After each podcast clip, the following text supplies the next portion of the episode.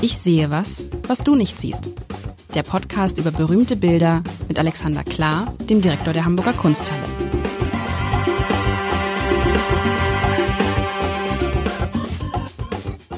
Herzlich willkommen. Mein Name ist Lars Heider und die letzte Folge, wobei das nicht stimmt, die letzte Folge, lieber Alexander, denn wenn es die letzte Folge gewesen wäre, gäbe es ja diese Folge nicht.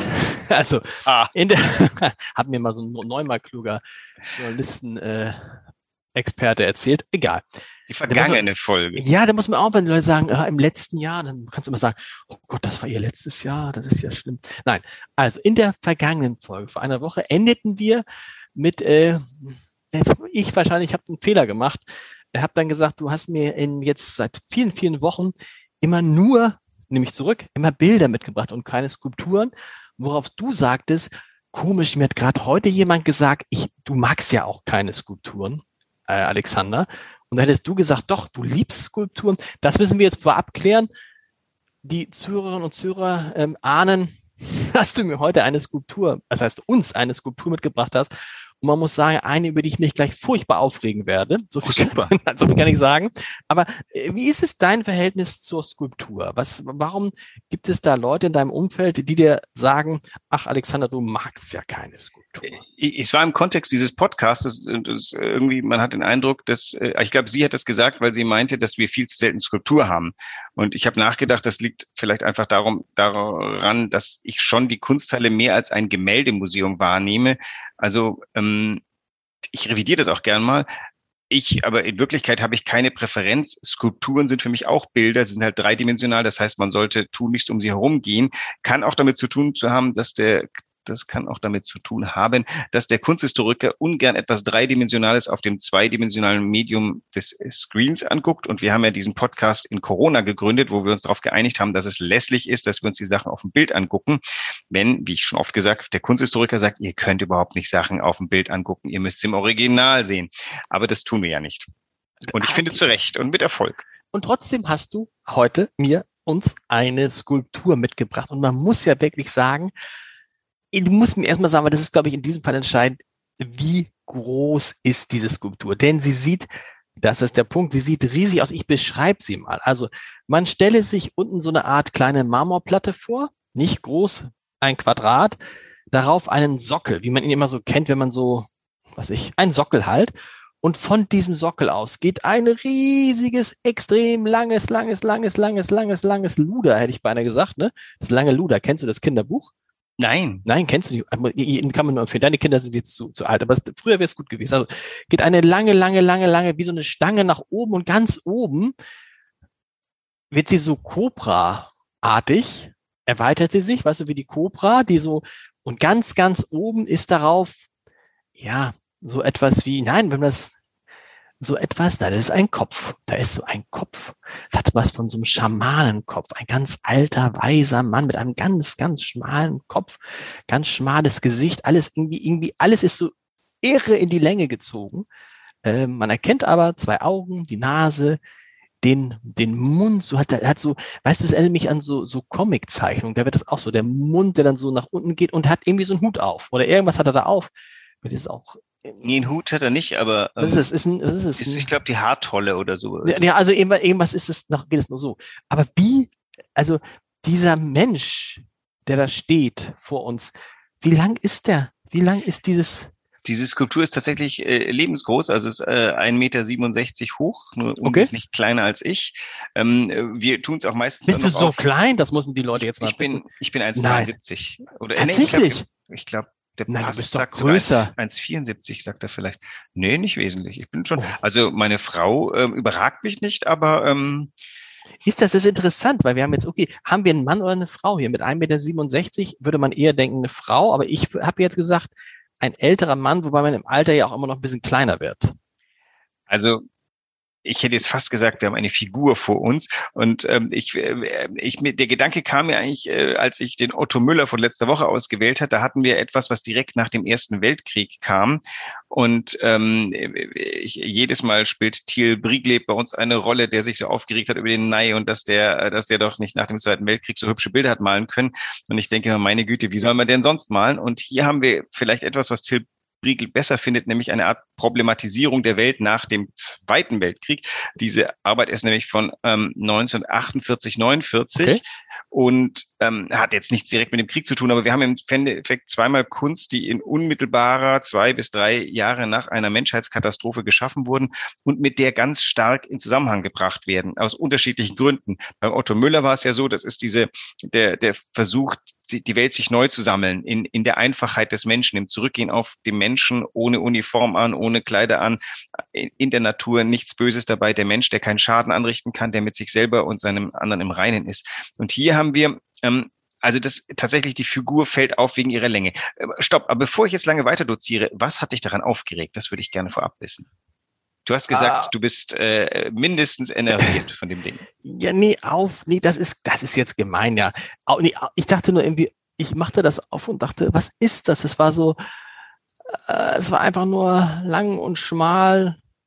Ausgemergelt. Ausgemergelt, genau, das ist es. Dieses ausgemergelt, dieses, es ist ja auch, es ist kein, das habe ich ja jetzt vielleicht falsch beschrieben, von diesem Sockel ausgehend, es ist kein nach oben gehender, langer so, so ein Stahlding, was so glatt ist, sondern es ist in sich verwirbelt. Es hat so ganz viele Verwirbelungen, ist auch nicht, ist nicht klar, ist nicht schön, ist irgendwie, wie gesagt, ausgemergelt ist ein guter Punkt. Und dann ist oben dieser kleine Kopf, dieser viel zu kleine Kopf für diesen seltsam dünnen, schmalen Körper. Es ist ja wie ein, ein bisschen auch wie so ein Mensch, der vergeht oder so. Aber jetzt, wo du sagst, ah. dass es nach dem, nach dem, nach dem zweiten, nach dem zweiten, ähm, nach dem zweiten Weltkrieg war, äh, dann passt es ja irgendwie wieder schon. Aber ne? wenn du jetzt sagst, vergeht, hätte ich jetzt fast gesagt, das ist was anderes als ausgemergelt. Also geht ja nach dem Zweiten Weltkrieg könnten beide Assoziationen einem, einem durchaus äh, Vergnügen, oh nein, könnten beide Assoziationen valide sein. Ja. Nämlich die eine ist, das ist natürlich, die, die Welt nach 1945 war erstmal hungrig und äh, nicht einfach zu füttern, weil gefüttert wurden die Armeen und nicht die Menschen. Aber man verbindet ja auch mit diesem langen, erhabenen, majestätischen Schlankheit, sowas wie vergeistigt, vergeistigt sein, dass äh, die nicht abhängig von seinem Körper. Diese Figur braucht ihren Körper nicht, die denkt gar nicht an Dinge wie Darm mit Charme, sondern das ist ein der wenig Körper, viel Humanismus. Ja, es ist genau das. Das ist interessant, weil es ist für mich ist es symbolisiert es entweder sowas wie das Ende oder den Anfang. Hm. Auf jeden Fall ist das so durch dieses, die, das, weil die Figur, de facto ist es ja so, die Figur steht. Sie liegt nicht, sie sitzt nicht und sie ist, wenn du sagst, sie ist 48, 49 äh, geschaffen worden, dann hat man natürlich diesen sofort sozusagen diese, diese Verbindung. Jawohl, wir stehen noch. Uns gibt es noch. Wir sind noch da. Egal was passiert. Wir stehen aufrecht. Wir sind zwar total ausgemergelt und wir sehen auch irgendwie nicht besonders irgendwie glücklich aus, aber wir sind noch da. Und die Frage ist natürlich jetzt, ähm, es ist der Moment, in dem der Existenzialismus entsteht, Rückbesinnung auf, auf the basics, mhm. das, was, was sein muss. Ähm, Entschuldigung, jetzt habe ich dir das Wort abgeschnitten. Nein, du hast mir das Wort abgeschnitten. Ich habe mich gerade gefragt, hast du eigentlich schon gesagt, wer das gemacht hat und wie es heißt? Nein. Ah, habe ich nicht. Äh, Alberto Giacometti, ein äh, Schweizer, ein Graubündner, ähm, äh, zu dem Zeitpunkt auch schon lange in, in ähm, Paris lebend. Der hatte sich schon vor dem Krieg den Surrealisten angeschlossen, war aber immer so ein bisschen ein Einzelgänger. Also der, die Surrealisten haben ja viel versucht, Leute zu vereinnahmen. Ihn konnten sie nicht so richtig, äh, sie konnten eben auch nicht von sich stoßen. Der blieb immer ein bisschen für sich äh, und hat ein großartiges Werk, sowohl, der ist auch in der Kunsthalle mit einem Gemälde Gemälde vertreten, er ist mit dieser Skulptur vertreten. Man muss dazu sagen, der Guss ist ähm, drei Jahre später als der Entwurf, nämlich von 1952, 53, was nichts an seinem Wert oder seiner Validität ändert. Das Ding ist auch gleich erworben worden, zehn Jahre später von der Hamburger Kunsthalle 1962. Ähm, wir haben auch ein Gemälde von ihm. Ich glaube, aus einem ähnlichen Zeitfenster ähm, zu sehen. Und ähm, Kunst fußt ja immer auf Fuß, da, äh, fußt ja immer auf Kunst. Darauf wollte ich gerade noch kurz hinaus, weil äh, wir hatten es letzte Woche mit Otto Müller, der ähm, so ein bisschen die ägyptischen reliefierten Figuren vor Augen hatte, als er Designing geschaffen hat. Ähm, hier sehe ich etwas, was ich diesen, dieses Frühjahr schon wieder in Griechenland, in Athen habe bewundern dürfen, nämlich so eine Anspielung an die archaische Kunst. Wenn du mal in Athen in das äh, archäologische Nationalmuseum gehst, dann kommst du in mehrere Säle, in denen die Kuri, Kuroi, stehen. Das sind überlängte, lang überlängte Figuren mit ähm, einem nach vorne schreitenden linken oder rechten Bein. Ich weiß gar nicht, das ist glaube ich das linke. Äh, und ganz eng an den Körper angeschmiegte Arme und einem sehr überlängten Gesicht. Ich bin überzeugt, dass ähm, Giacometti, ich, der hat, glaube ich, wie alle Künstler den Louvre gerne besucht und der hat dort äh, nicht nur das Ägyptische gesehen, sondern auch das Altgriechische und der hat die gesehen und es hat ihn wie Donner gerührt, denn diese Vergeist, also diese Kuroi, das sind sehr geistige Figuren, weil sie sind sehr stilisiert. Und das, glaube ich, hat er im Sinn gehabt und er dachte, das will ich mal ausprobieren. Und der kam natürlich zu einer viel radikaleren Lösung, weil im 20. Jahrhundert ist alles radikaler und die ist einfach super dünn, keine Ahnung, zwei Finger dick an mancher Stelle und so ganz nach oben getan. Und ich vermute mal, wer auch immer das gießen musste, hat den ordentlich verflucht. Aber es steht vor uns und ähm, hält es, seit. Und es heißt wie? Die Arbeit heißt Stehende. Das ja wiederum. Eine Frau, du hast recht. Nee, Stehende, stopp, stopp, stopp. Ist es die Stehende? Nicht die stehen, einfach Stehende. Oder ist, genau, aber also, es ist nicht aber, Stehender. Ja gut, aber es könnte Stehende, es könnte natürlich auch sein, dass er damit Figur. sozusagen, dass er, dass er, dass er damit mehrere Leute meint, dass sozusagen diese Figur Pass pro Toto steht. Und man sagt also, das ist ja lustig, ne, dass man sagt, also man, da steht sie. Also ist, man mhm. denkt ja auch, wenn hier stehe ich, ich kann nicht anders. In dem Fall gilt das vielleicht auch. Und es ist verhungert, ausgezehrt, ausgemergelt, aber mit dieser Assoziation jetzt nach dem Weltkrieg, aber ich bin noch da. Ja. Ich gibt's noch, ich lebe noch. Ähm, also auch wenn die, ich so aussehe, wie ich aussehe, lebe ich noch. Also oder ist es zu, oder ist das ein Tick zu viel eigentlich? Interpretiert man dann da etwas rein, was der, weil ich finde, bei so einer Skulptur fragt man sich ja, damit will er ja was sagen. Der beschreibt nicht irgendetwas, was es gibt, sondern etwas sehr, das muss ja eine Botschaft haben, die über diesem, dieses, diese, diese Stange, diese Bohnenstange, die noch umgeht, hinausgeht. Ja, es geht schon um den Menschen und er hat auch Menschen miteinander gemacht. Also der hat ähm, auch, auch sogenannte Piazze geschaffen, also Plätze. Und er hat das italienische Wort Piazza genommen, auf dem, auf, auf diesen, das sind auch Skulpturen mit einem dicken Sockel und auf denen laufen Menschen äh, aufeinander zu, aneinander vorbei, die sind aufeinander bezogen und auch wieder nicht. Und ich glaube, diese, diese lange Dünnheit hat auch was von Einsamkeit, von, von Solitär. Mhm. Also ich glaube nicht, dass er den Plural gemeint hat, weil wenn er den Plural äh, machen wollte, dann hat er die Piazza gemacht und nicht die Stehende. Ich würde sagen, maximal wäre, dass man sagt, Stehende in Klammern Figur und dann ist auch wiederum das Geschlecht egal. Ich weiß nicht, also ich komme immer nicht so sehr zum zum Schluss, dass es sich hier um einen Mann oder eine Frau handeln können. Du hast ja sehr, sehr stark einen Mann gesehen. Ich da, weil oben das Gesicht hat, hat was von einem, äh, von einem alten Mann. Das kommt ja auch noch zu. Ja. Können wir uns darauf einigen, es ist keine junge Figur oder ist Absolut. es oder ist es doch eine junge Figur, aber sie ist so ausgemergelt von dem Krieg. Ich meine, wie sahen, ich weiß es nicht, wie sahen junge Menschen nach dem Zweiten Weltkrieg aus? Erwachsen. Ja. Äh, es ist eine uralte Figur. Das ist ja auch was, dass die Generation der, keine Ahnung, 1938, 36, 38 geboren, die sind um ihre Jugend betrogen worden. Mhm. Und zwar in ganz fiese Art und Weise. In, in doppelter Weise, sie haben als junge, verführbare Kinder sehr, äh, ganz stark etwas angehangen, von dem sie nach 45 erfahren mussten, dass es total falsch war. Das konnten sie als Kinder nicht wissen. Das heißt, die sind äh, begeistert in die Hitlerjugend gerannt sind abgerichtet worden und 1945 wurde ihnen recht deutlich gemacht, ihr seid wohl irre geworden.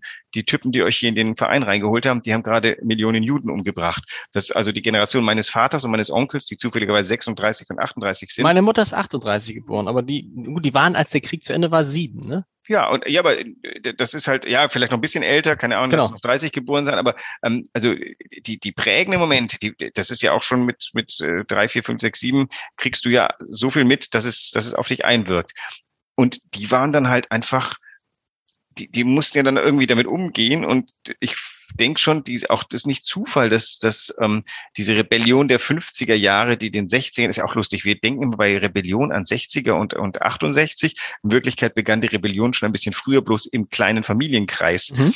Und äh, das waren einfach, denen ist das äh, ausgelassene Jungsein schlicht verwehrt gewesen. Die mussten in Ruinen irgendwie dafür sorgen, dass ähm, sie zur Schule kommen, äh, dass sie eine Ausbildung bekommen und äh, naja, und du hast du hast natürlich zu Recht äh, dieses dieses Gefühl, gegenüber den Eltern, was hast, was habt ihr uns da beigebracht? Ne? Weil ich meine, die Kinder konnten nichts dafür. Die haben einfach das gemacht, was die Eltern ihnen gesagt haben. Oder, äh, ja, oder noch schlimmer, ihre, ihre Eltern waren vielleicht sogar äh, gar nicht für die Nazis und hatten aber keine Möglichkeit, das äh, ihnen drangvoll beizubringen, weil um Gottes Willen, wenn das Kind in der Schule geplaudert hätte, wäre äh, wäre es furchtbar gewesen. Ja. Also eine vollkommen, naja, und wie kommen wir jetzt da drauf? Äh, ah, alt. Alt, die Frage, die sind, ob alt oder jung. Die waren genau. als die junge sind, Leute schon eigentlich alt. verdammt dazu, alt zu sein. Ähm, ja, du hast natürlich recht, äh, wenn man 38 geboren war, man einfach vielleicht einen Ticken zu klein. Also nehmen wir noch eine Spur früher, aber so die, die Generation ein bisschen älter. Naja, und äh, dann guckt man auf all diese Dinge, der auch der, der Ernst, mit dem erst einmal losgelegt werden musste in allem. Wenn du dir anguckst, so, so äh, Reden in Kunsteröffnungen, ähm, all das in den, das ist eine Sprache, wo du denkst, was, was, ähm, was ist, liegt denen auf der Zunge? Bleischwer.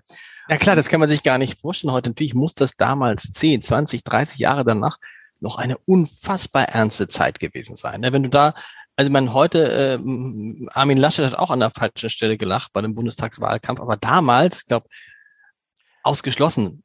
Die war, Lachen, Lachen war eigentlich schon ausgeschlossen nach all dem, was passiert war, oder? Wobei, es war ja auch keinem zum Lachen zumute. Wobei interessanterweise auch die Nazis auch nicht berühmt für ausgelassenes Lachen war, denn Pathos und äh, völkisches Aufstehen waren ja äh, heilig, heilige Dinge waren da überall. Das ist ja interessant eigentlich, dass dann nicht eine Generation erstmal gesagt hat, wir werden albern. Wobei das war so. Dann kommt Rock'n'Roll und die sagen, das, das hier ist meine Rebellion. Ich tanz euch den ganzen Mist äh, mal vor. Ähm, und, und das ist halt, er ist natürlich, er ist, er ist da erwachsen, Giacometti, und seine Künstlerriege, die gehen jetzt damit um. Also du meinst, diese Skulptur fängt dann einfach das Lebensgefühl 48 ein? Naja, diese Skulptur drückt erstmal aus, was Giacometti ausdrücken wollte. Und Giacometti war jeden Tag im äh, Café de la Coupole und hat mit seinen Kumpels da gesessen. Das Lebensgefühl war, war im Schwange. Und ähm, dann lass ihn mal im, im, im Louvre das sehen und sagen, das will ich auch ausprobieren. Dann ist ja der erste Grund schon, er wählt sich was Bestimmtes aus, nämlich Figur mit Pathos. Mhm. Und ähm, ist natürlich interessant, Pathos war auch zu der Zeit. Ich meine, alle, alle, Pathos war überall. Ist das jetzt dann von ihm vielleicht antipathetisch gemeint, dass er das so überlenkt? Aber ich glaube nicht, dass das Giacometti hat es ernst gemeint. Das ist keine Karikatur hier, sondern es ist wirklich der Versuch, etwas in Form zu bringen, was formal einen Gedanken unterstützt. Wie schwierig, ja, wie schwierig ist es, so eine Skulptur heute zu inszenieren. Wir haben das bei ein paar Beispielen in den vergangenen Wochen gehabt, dass ihr Räume hattet, die wie gemacht waren. Denken wir mal an die vier Jahreszeiten, die wie mhm. gemacht waren dafür. So eine Skulptur, die sehr schlank, sehr hoch ist, ähm, die man ja kaum, ich will sagen, die man kaum sieht, weil die kaum Fläche hat, ne?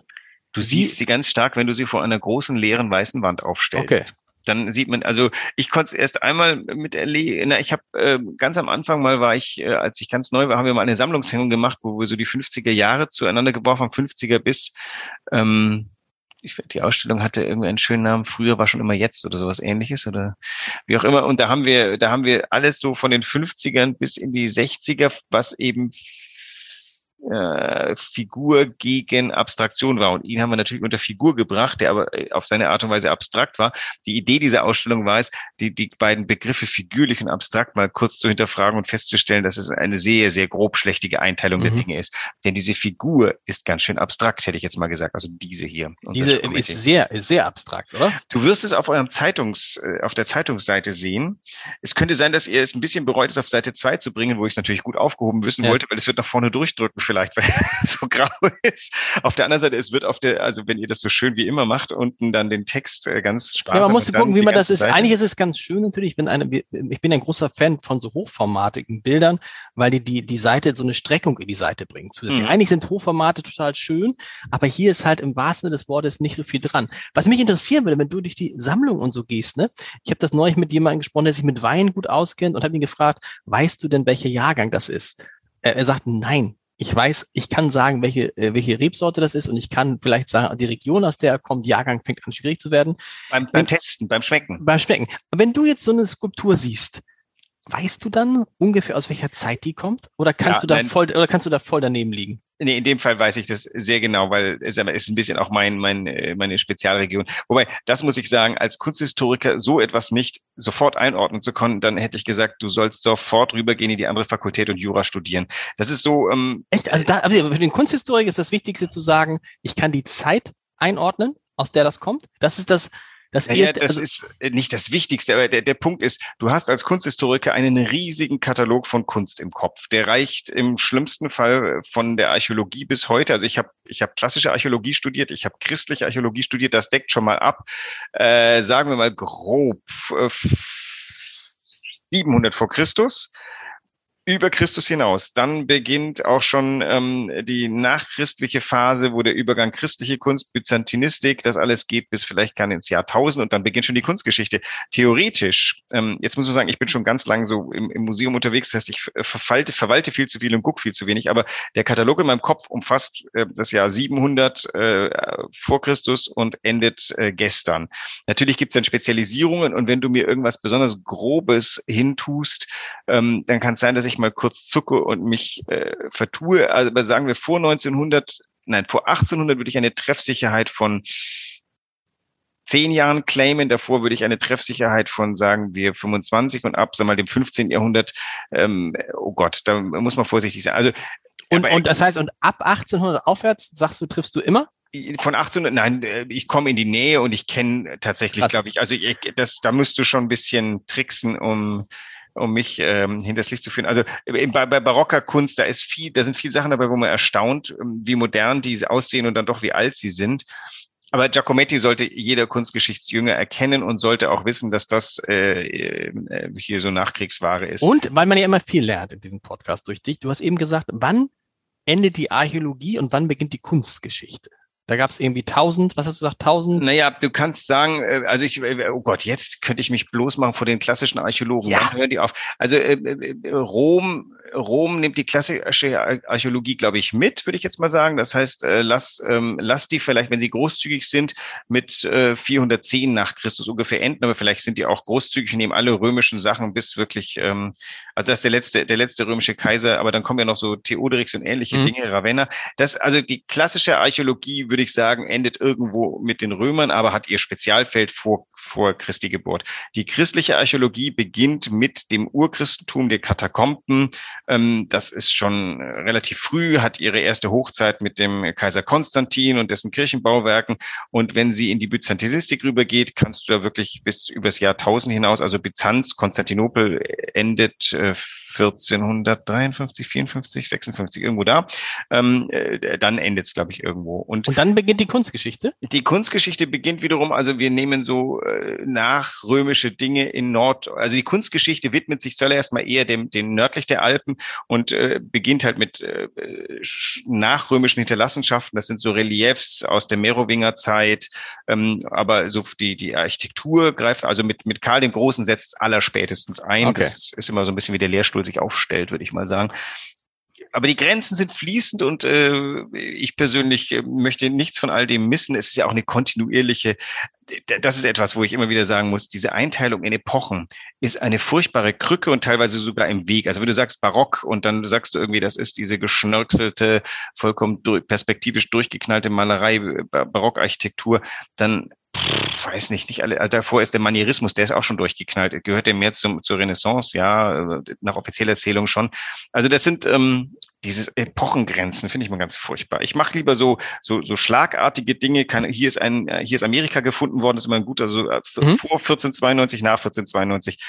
Am Ende ist es doch so, es hat mit wirtschaftlichen Dingen zu tun, mit der Möglichkeit dies oder jenes, ähm, äh, und das geschieht halt durch in Geschichte manifestierten Dingen. Und das ist ja dann am Ende auch so, dass man auch anders als beim Wein nicht sagen kann, das war jetzt ein guter Jahrgang oder eine gute Zeit, sondern jede Zeit war so, wie sie war.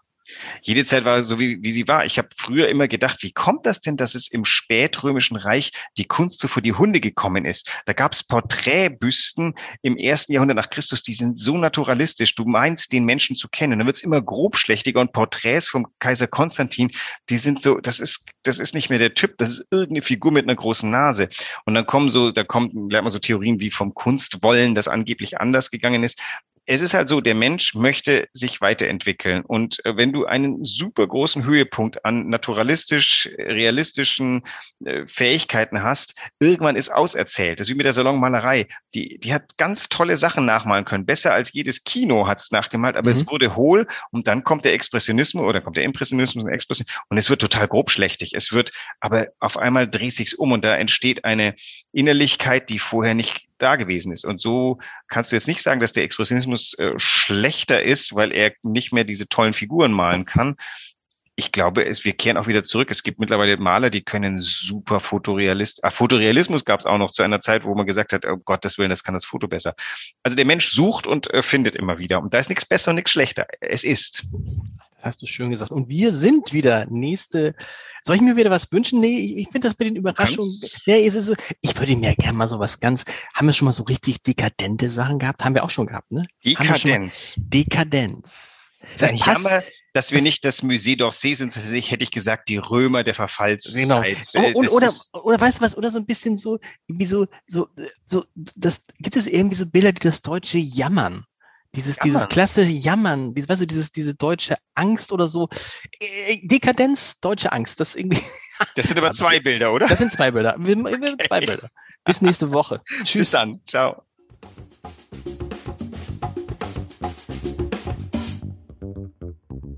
Weitere Podcasts vom Hamburger Abendblatt finden Sie auf abendblatt.de slash podcast.